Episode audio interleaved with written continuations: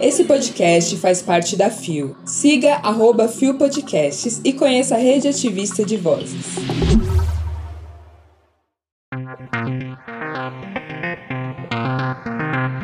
LGBTQIA+, gastam 14% a mais que héteros. Marcha do Orgulho Trans retorna em sua sexta edição. Parada luta por mais inclusão da comunidade LGBTQIA+.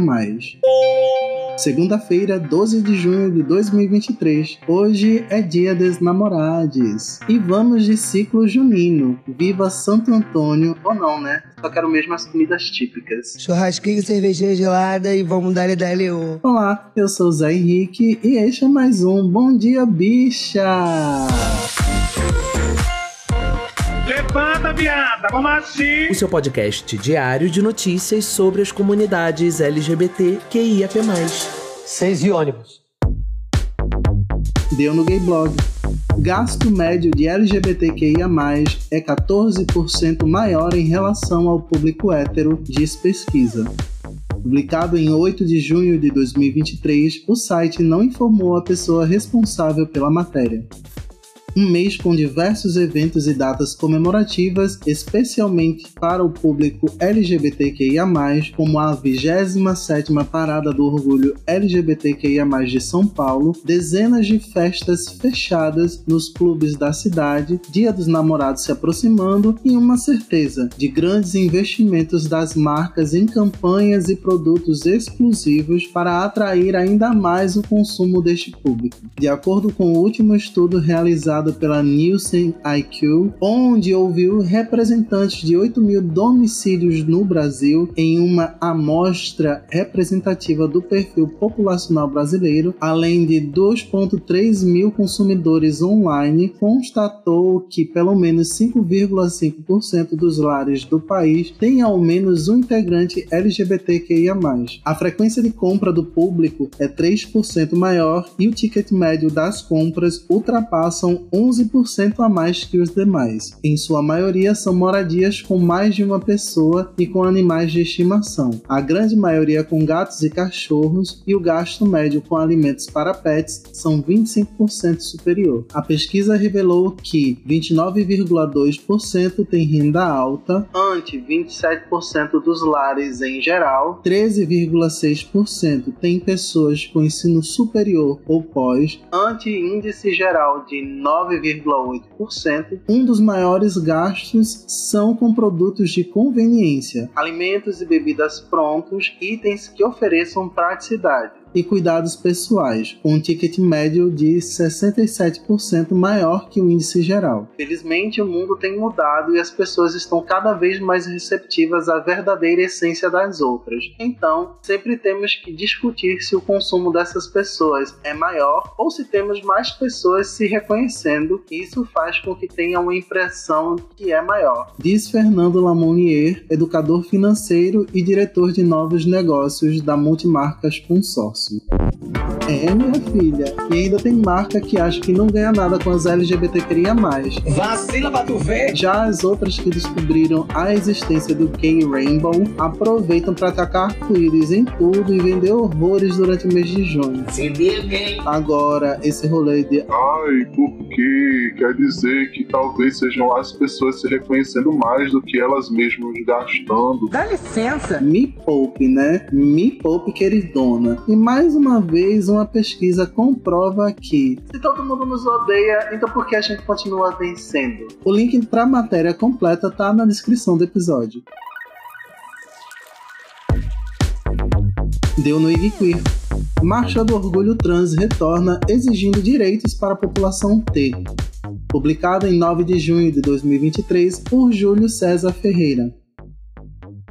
Junho é o mês do orgulho LGBTQIAP+, e os criadores e precursores da linguagem neutra no Brasil, o Instituto Sexbox e a Diversity Box, realizaram nesta sexta-feira, 9, no Largo do Arouche, em São Paulo, das 11 às 21 horas, a sexta marcha do orgulho trans com o tema Transformação. O evento que já teve três edições presenciais e duas online é considerado o maior em protagonismo de travesti pessoas transgêneros binárias e não binárias na América Latina. Neste ano, estão confirmados para o evento o ministro dos Direitos Humanos e da Cidadania do Brasil, Silvia Almeida, a secretária nacional dos Direitos da População LGBTQIA+, Similarra, a co-deputada estadual de São Paulo, Carolina Iara, e a deputada federal, Erika Hilton. A Marcha do Orgulho Trans surgiu em 2018 porque percebemos que o Brasil não estava inserido no mapa das marchas de orgulho trans que ocorrem em todo o mundo. Inserir a pauta trans e a marcha da cidade de São Paulo no mapa global foi o norteador na criação do evento que já acontece há seis anos. Explica Pri Bertucci, co-criador da linguagem neutra em português e produtor e executivo da Marcha do Orgulho Trans.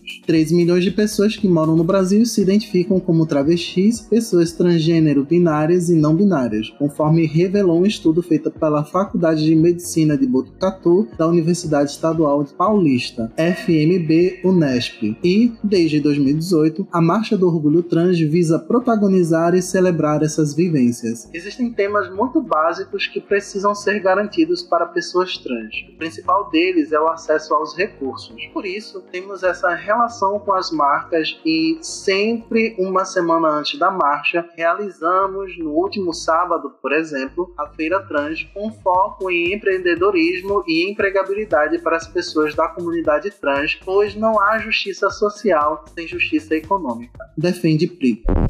Vamos lá. Tá sentada, Eu espero que todos já saibam disso, mas eu vou reforçar que as marchas e as caminhadas para comunidades específicas da sigla LGBTQIAPN+, não só no Brasil, mas no mundo inteiro, ocorrem por falta de espaço nas tradicionais paradas, porque elas sempre têm um grande foco em homens gays. Nem todo gay, mas sempre um gay. Ou seja, toda vez que falamos em comunidade, infelizmente não é aquela coisa super simbólica de todos juntos, de mãos dadas e lutando com fervor para que as coisas aconteçam. GLBT, diversidade. Na real, somos vários conglomerados tentando viver dia após dia e desconstruindo as letras que estão na sigla do estereótipo criado para nos representar de uma maneira muito tosca. O homem branco, cis hétero, homossexual, padrão, heteronormativo. Você tá me entendendo? Vai passar na parada ano que vem? Não esquece de ir em eventos como a Marcha do Orgulho Trans. Você ainda vai conseguir ir nas boates, nas surubas e em qualquer fritação que seja. Mas pra gente que abre o olho e não sabe se vai ficar tudo bem, sabemos que quanto mais apoio, mais força. Consciência social é pra ontem. O link para conferir a matéria na íntegra tá na descrição do episódio. Deu no Terra Nós. Queremos muito mais do que o direito ao casamento e à adoção, diz presidente da parada. Publicado em 10 de junho de 2023, o site não informou a pessoa responsável pela matéria. Neste domingo 11, a Avenida Paulista recebe a 27ª edição da Parada do Orgulho LGBT+, de São Paulo. O evento, considerado o maior evento do gênero do mundo, possibilita não apenas levar o orgulho às ruas, mas também colocar em pauta reivindicações necessárias para a comunidade LGBTQIA+. Com o tema Queremos Políticas para LGBT+, por inteiro e não pela metade, a Parada do Orgulho desse ano tem como foco aqueles que continuam invisibilizados. É o que afirma Cláudia Garcia, presidente da Associação da Parada do Orgulho LGBT+, de São Paulo, APO LGBT. Direitos como casamento e adoção entre pessoas do mesmo gênero são grandes conquistas, mas, querendo ou não, abrangem pessoas com algum tipo de acesso. Na edição deste ano, o olhar é voltado para aqueles que seguem marginalizados sem acesso a direitos básicos, afirmou Cláudia. Precisamos nos dar conta de que existe sim espaço para casais de pessoas do mesmo gênero e famílias homoparentais em programas como Minha Casa Minha Vida.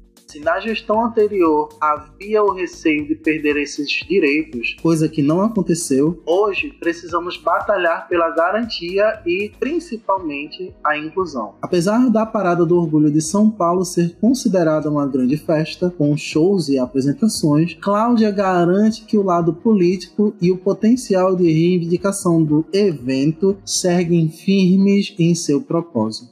Muita gente disse que a parada é oba-oba, bagunça. Mas muitos direitos conquistados estão relacionados à nossa presença nas ruas. O uso do nome social é um exemplo. Estamos falando da maior parada do mundo e, querendo ou não, existe um potencial enorme por trás disso. Fica aí a reflexão, né? É, garota. Curtir é bom demais, mas lembrem sempre que toda a nossa história vem de lutas e que estar na rua mostrando afeto, diversidade e tantas outras coisas também é uma manifestação política. A direita surta! O link para a matéria completa está na descrição do episódio. Chegamos ao final de mais um Bom Dia Bicha!